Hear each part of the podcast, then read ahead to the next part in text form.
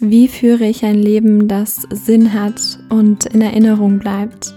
Genau darüber spreche ich mit meinem heutigen Interviewgast Michael Hegele.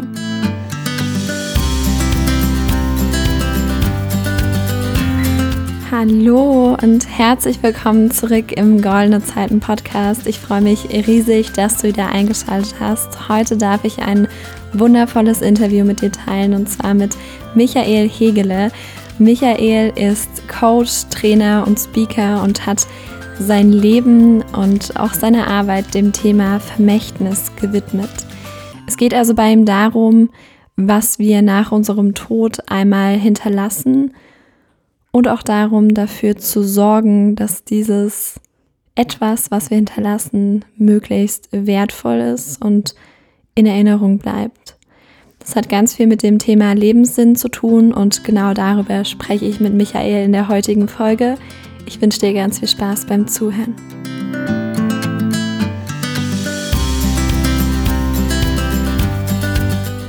Hallo lieber Michael, schön, dass du hier bist im Goldenen Zeiten Podcast.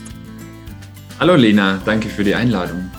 Sehr, sehr gerne. Ich würde sagen, wir starten mal direkt mit den drei Einstiegsfragen. Davon ist die erste, was sind deine wichtigsten Werte, Michael? Meine wichtigsten Werte. Also einer meiner wichtigsten Werte ist Wertschätzung.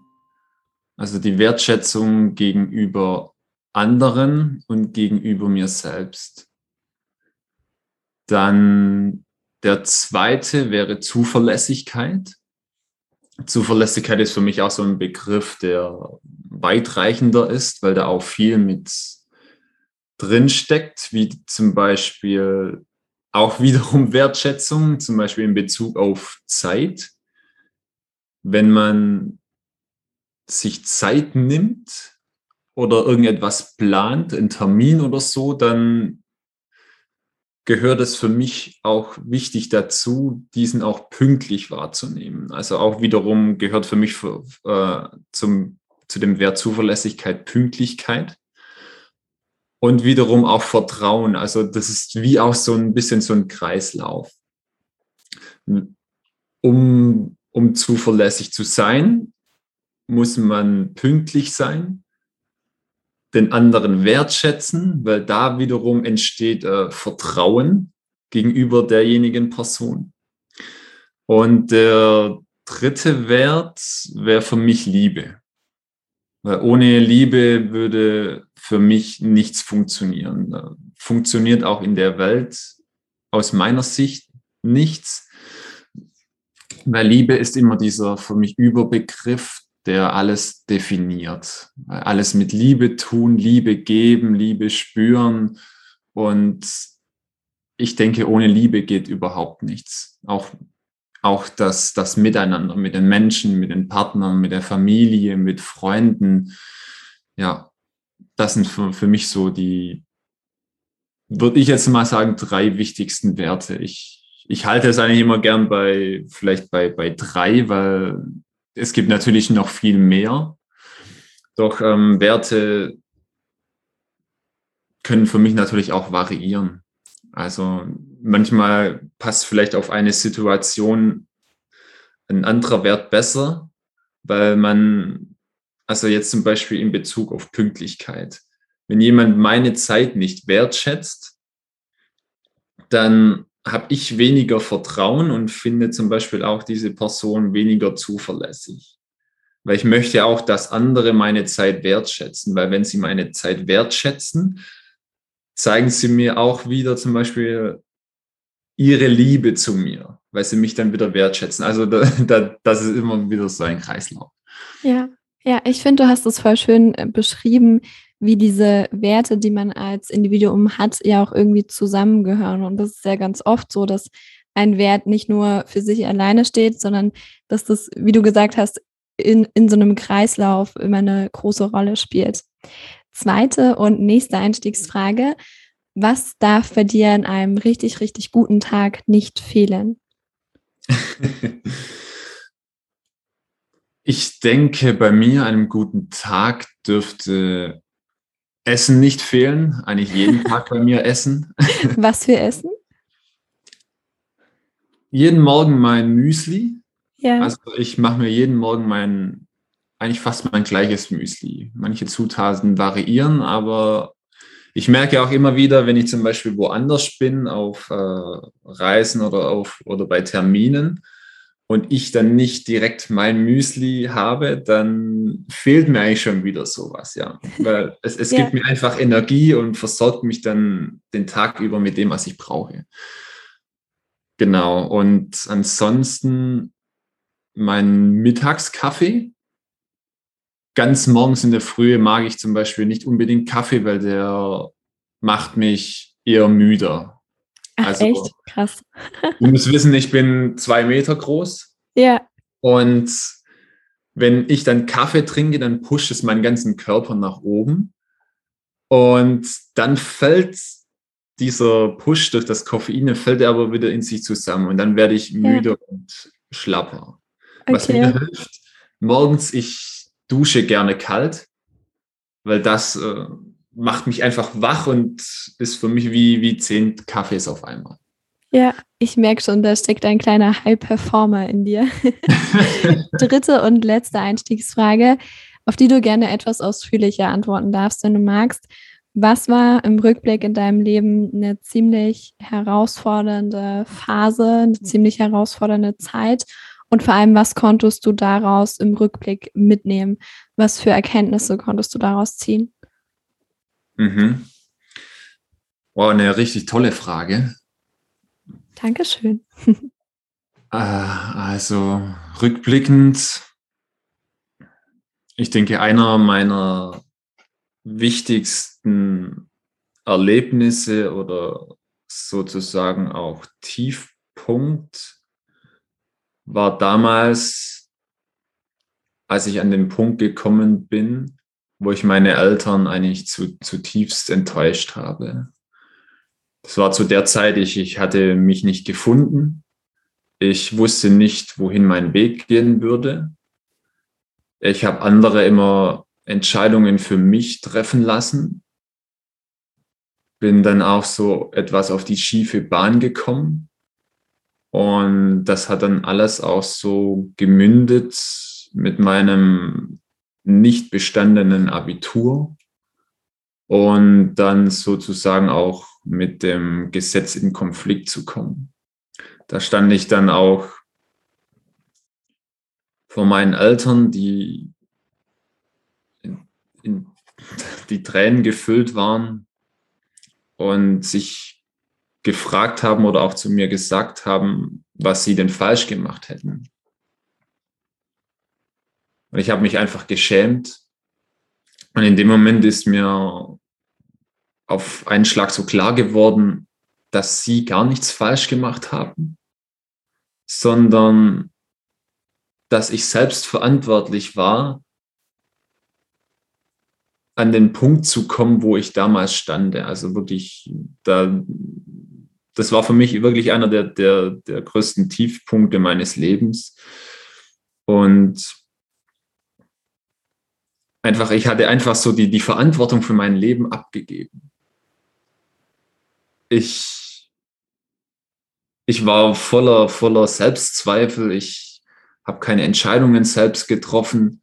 Die Meinungen anderen waren, waren mir wichtiger, weil ich auch immer dachte, die anderen wissen ja schon, was für mich gut ist. Ich habe keine Entscheidungen selbstständig getroffen.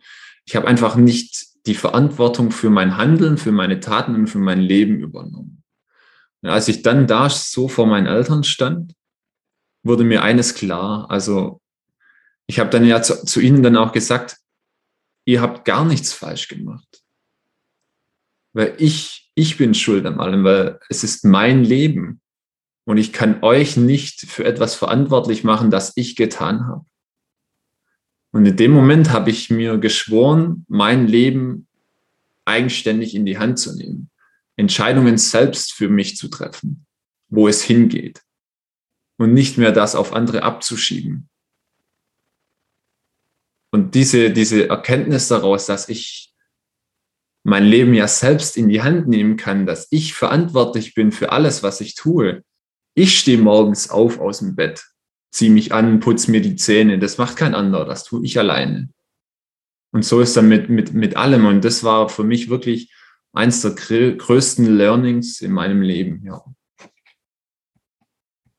ja erstmal danke, dass du ja diese berührende Zeit, emotionale Zeit mit uns geteilt hast, äh, dass du das so offen erzählt hast. Und ich finde, das ist ein ganz, ganz spannendes Thema, weil du, glaube ich, damit nicht allein bist mit dieser Erfahrung vielleicht auch oder allgemein mit diesem Thema Eigenverantwortung.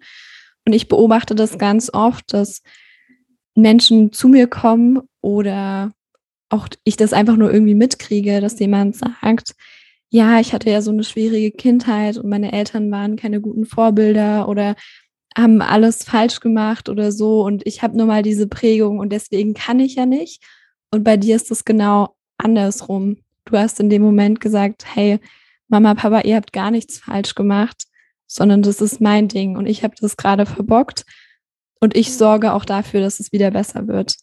Und das finde ich extrem stark, weil natürlich unsere Erziehung einen riesengroßen Einfluss auf unser heutiges Sein hat und für gewisse Prägungen aus der frühesten Kindheit können wir nichts. Ja, das ist klar.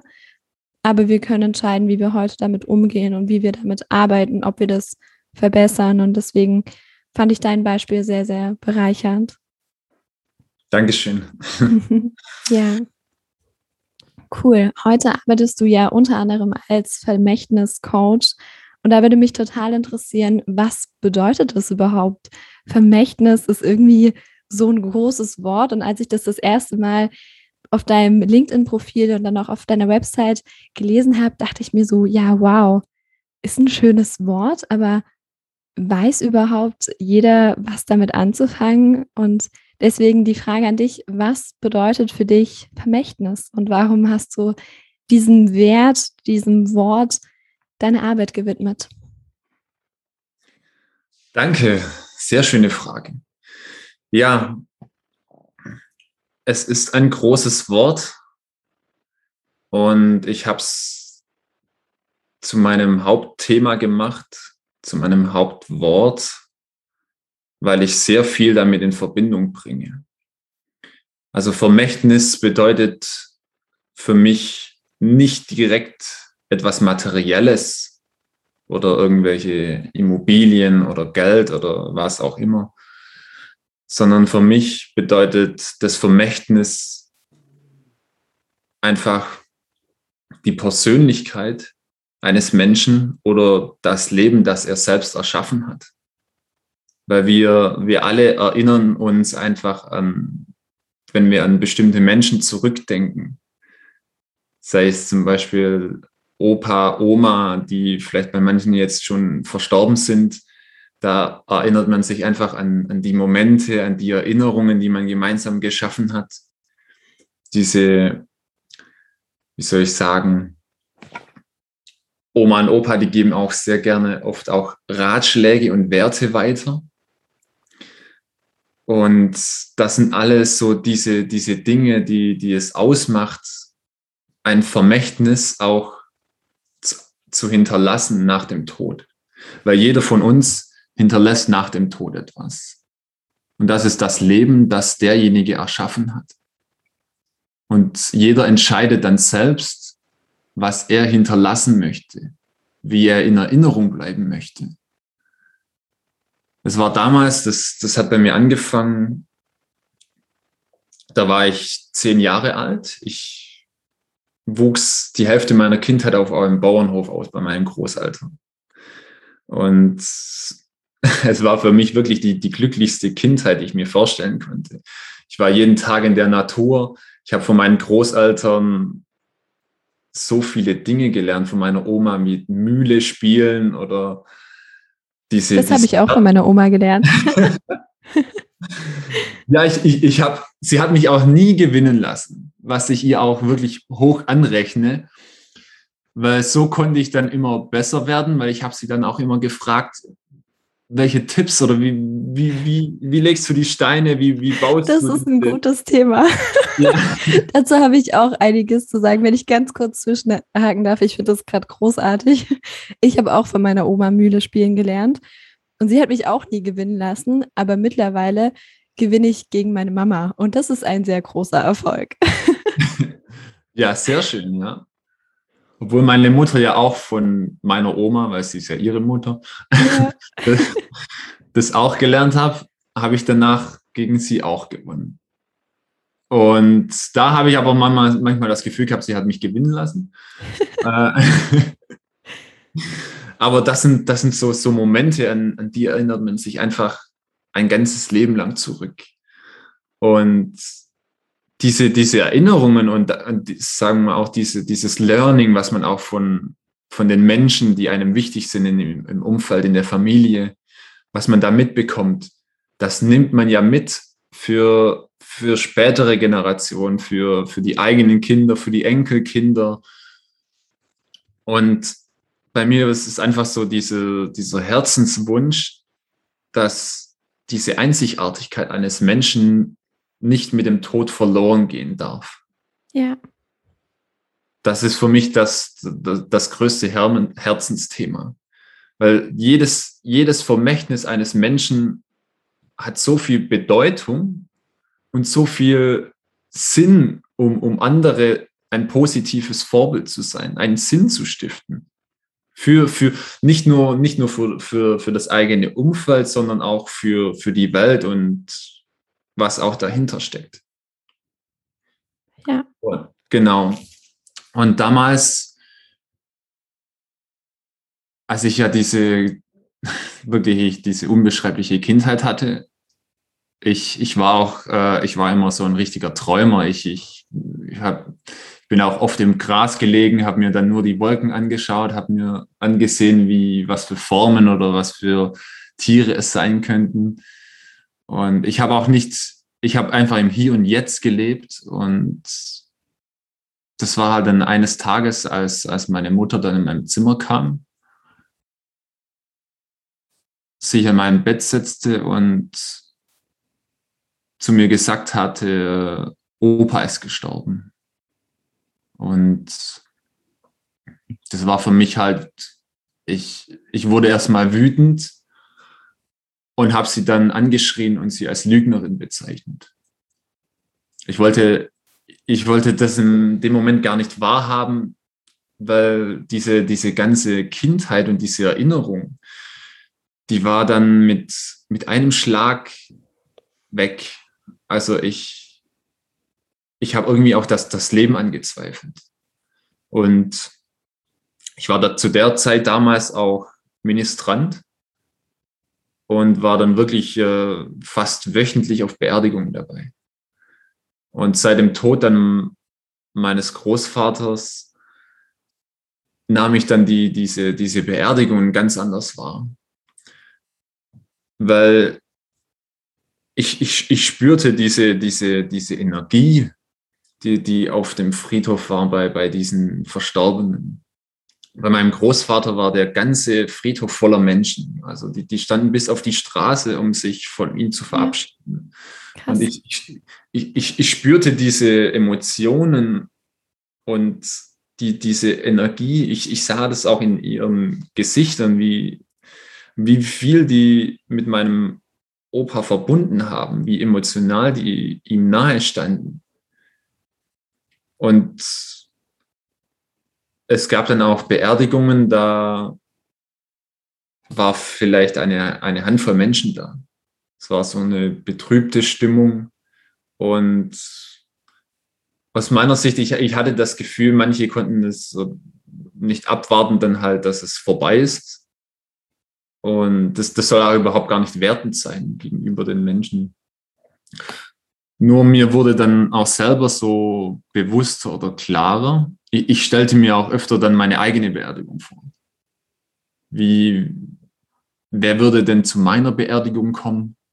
Wer würde sich an, an mich erinnern? Was würden die Menschen fühlen, wenn ich nicht mehr da bin? Und so hat es angefangen, sich in mir zu, zu entwickeln wo ich mich dann auf den Weg gemacht habe, um, um mich selbst auch zu finden. Weil ich, ich, ich wollte auch ein Mensch sein, ein Mensch werden, der auch in Erinnerung bleibt, der auch so, so eine Persönlichkeit wird, wie, wie zum Beispiel mein Großvater. Ja, voll schön. Was denkst du, was so der Unterschied ist zwischen denen, wie du gerade gesagt hast, wo irgendwie eine Handvoll da war, obwohl die, die quantitative Komponente da vielleicht auch nicht so entscheidend ist, sondern eher die emotionale Verbindung. Aber was denkst du, worauf es ankommt, wenn man ein ja, immaterielles Vermächtnis hinterlassen möchte? Wo, wo würdest du da ansetzen? Also wie schafft man das irgendwie? Das ist ja auch ganz eng, haben wir uns ja im Vorgespräch schon drüber unterhalten, das ist ja ganz eng mit dem eigenen Lebenssinn auch verbunden und auch dem Sinn, den man irgendwie in die Welt bringt und dann natürlich auch den Menschen hinterlässt. Also welche Fragen kann man sich vielleicht stellen? Woran kann man arbeiten? Wo kann man ansetzen? Ja, genau. Also ich, also ich habe immer drei Punkte, die mich, also also ich habe immer drei Punkte, an denen ich mich orientiere. Ja. Das ist auch erstmal erkenne, wer du bist. Entscheide dich für dein Leben, für deinen Weg und erschaffe dann das Leben, das du als Vermächtnis hinterlassen möchtest. Und diese Fragen, die man sich dann auch stellen kann. Wer bin ich denn überhaupt? Was, was mag ich denn überhaupt? Ähm, was macht mir Freude? Was macht mir keine Freude?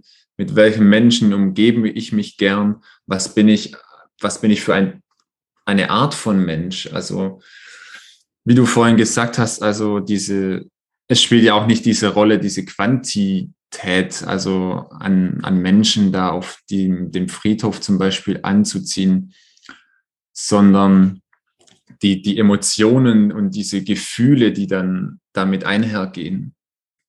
Es könnte ja auch sein, bei, bei diesem Menschen, er war halt nicht direkt kommunikativ und war halt vielleicht eher ein bisschen in sich gekehrter und hat, und hat sich dann nicht geöffnet oder hat vielleicht anderen auch kein positives Gefühl gegeben. Also das soll ja überhaupt nicht, ich, ich meine das wirklich nicht wertend, sondern sich einfach selbst zu fragen, was möchte ich denn? Was möchte ich für mich und was möchte ich dann für andere? Weil so wie du dich ja auch selbst behandelst, so behandelst du ja auch andere.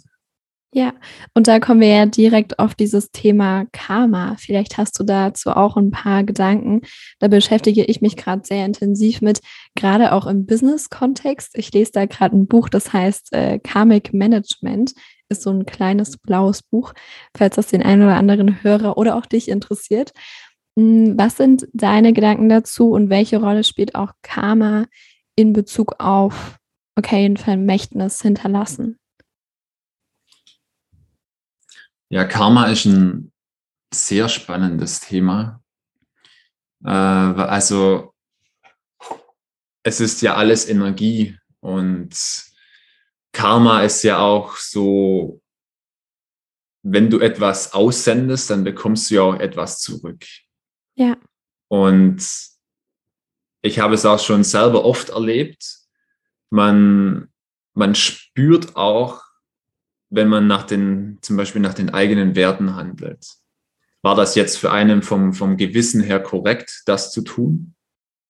Dann sendet man ja eine bestimmte Energie aus wenn diese Energie positiv war, wirst du dann auch wieder etwas Positives zurückerhalten.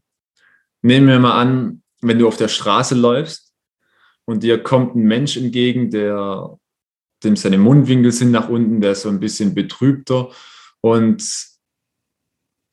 ihr trefft euch gleich zum Punkt und er schaut auf und schaut dich an du und du hast ein Lächeln für ihn übrig dann wirst du meistens überrascht sein, dass diese Person dann plötzlich zurücklächelt. Du, du sendest sozusagen etwas Positives aus, wo, wo sich auf ihn überträgt. Und, und sein Lächeln gibt dir wiederum ein schönes Gefühl. Da werden wir bei einem Punkt geben und nehmen. Und so, so war es zum Beispiel bei mir auch, wenn ich äh, etwas getan habe, was wovon ich wusste, ich hatte es nämlich dann innerlich, innerlich gespürt, wenn etwas nicht okay war. Dann, dann kam es in irgendeiner Weise dann wieder auf, auf mich zurück. Vielleicht nicht so in äh, Präsenzform, aber in, in, in, inner, in innerer Form. Also ich hatte dann ein, ein inner, innerliches, ungutes Gefühl, das ich dann mit mir rumgeschleppt habe. Und das ist für mich dann viel, viel schlimmer, wie wenn, wie wenn mir vielleicht irgendwas Materielles weggenommen wird. Ja.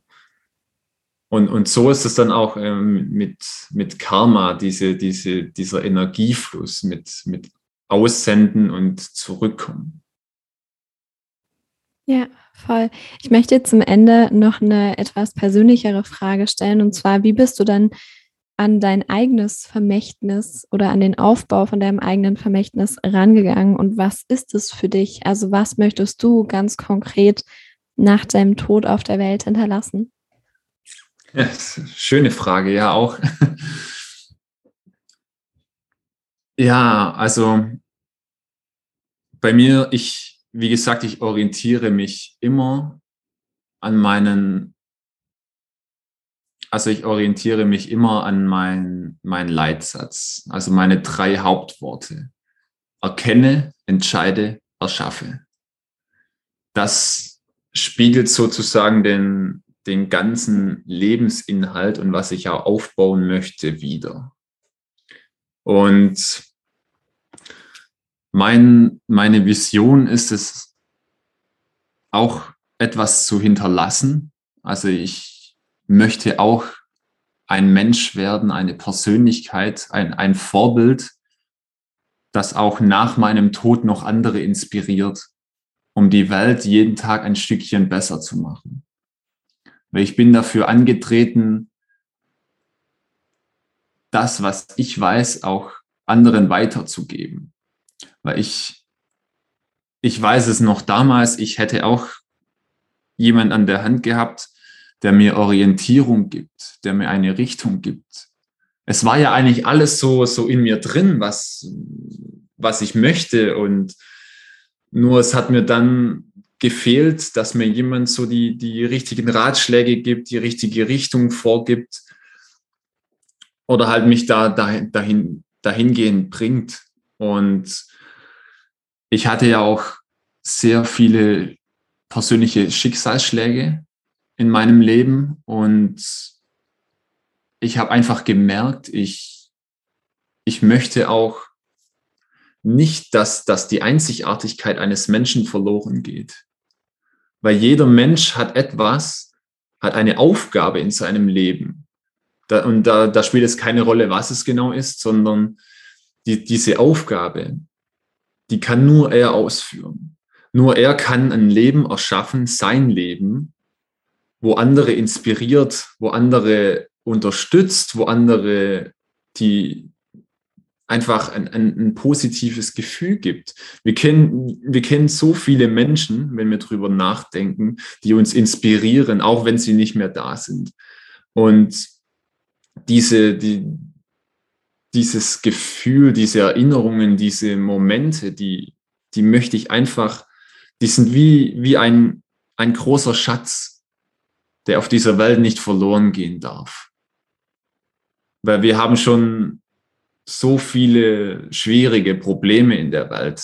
Und für mich ist es einfach wichtig, dass, dass jeder, der auch möchte, sich überlegt, ein Leben zu schaffen, das positiv für andere in Erinnerung bleibt. Weil sich die Frage zu stellen, wie möchte ich nach meinem Tod in Erinnerung bleiben. Sollte dann schon ein Bewusstsein wecken, um eine Orientierung im Leben zu haben. Ja, da gibt es ja auch eine ganz schöne Übung, die mir gerade in den Kopf gekommen ist. Die habe ich, ich glaube, in meinem allerersten Online-Kurs oder Coaching, das ich jemals gemacht habe, zur Persönlichkeitsentwicklung gelernt. Und zwar schreibt man da, auch wenn das erstmal ein bisschen krass klingt, aber man schreibt sozusagen seine eigene Grabrede. Also was so die wichtigsten Menschen bei der eigenen Trauerfeier über einen sagen. Und da merkt man auch ganz schnell, worauf es wirklich ankommt und was einem wirklich wichtig ist, was die eigenen Werte sind und so weiter. Und das ist vielleicht auch eine ganz schöne Übung, die man sich mal so mitnehmen kann. Erzähl gerne zum Ende noch, wo man dich finden kann, wenn der ein oder andere Hörer jetzt sagt, oh, das klingt aber spannend, ich möchte den Michael näher kennenlernen. Ähm, ja, erzähl gerne mal, wo man da am besten mit dir in Kontakt treten kann. Ja, sehr gerne. Man findet mich auf vielen Social-Media-Kanälen unter einfach eingeben Michael Hegele oder auf meiner Webseite michaelhegele.com. Kann mir jederzeit gerne äh, eine Anfrage senden für ein kostenloses Erstgespräch. Einfach äh, E-Mail eintragen, mich kontaktieren, Nachricht schreiben. Ich melde mich dann gerne zurück. Wunderbar. Ich danke dir für deine Zeit, Michael, und für das tolle Gespräch. Ich danke dir, Lena. Hat wirklich Spaß gemacht.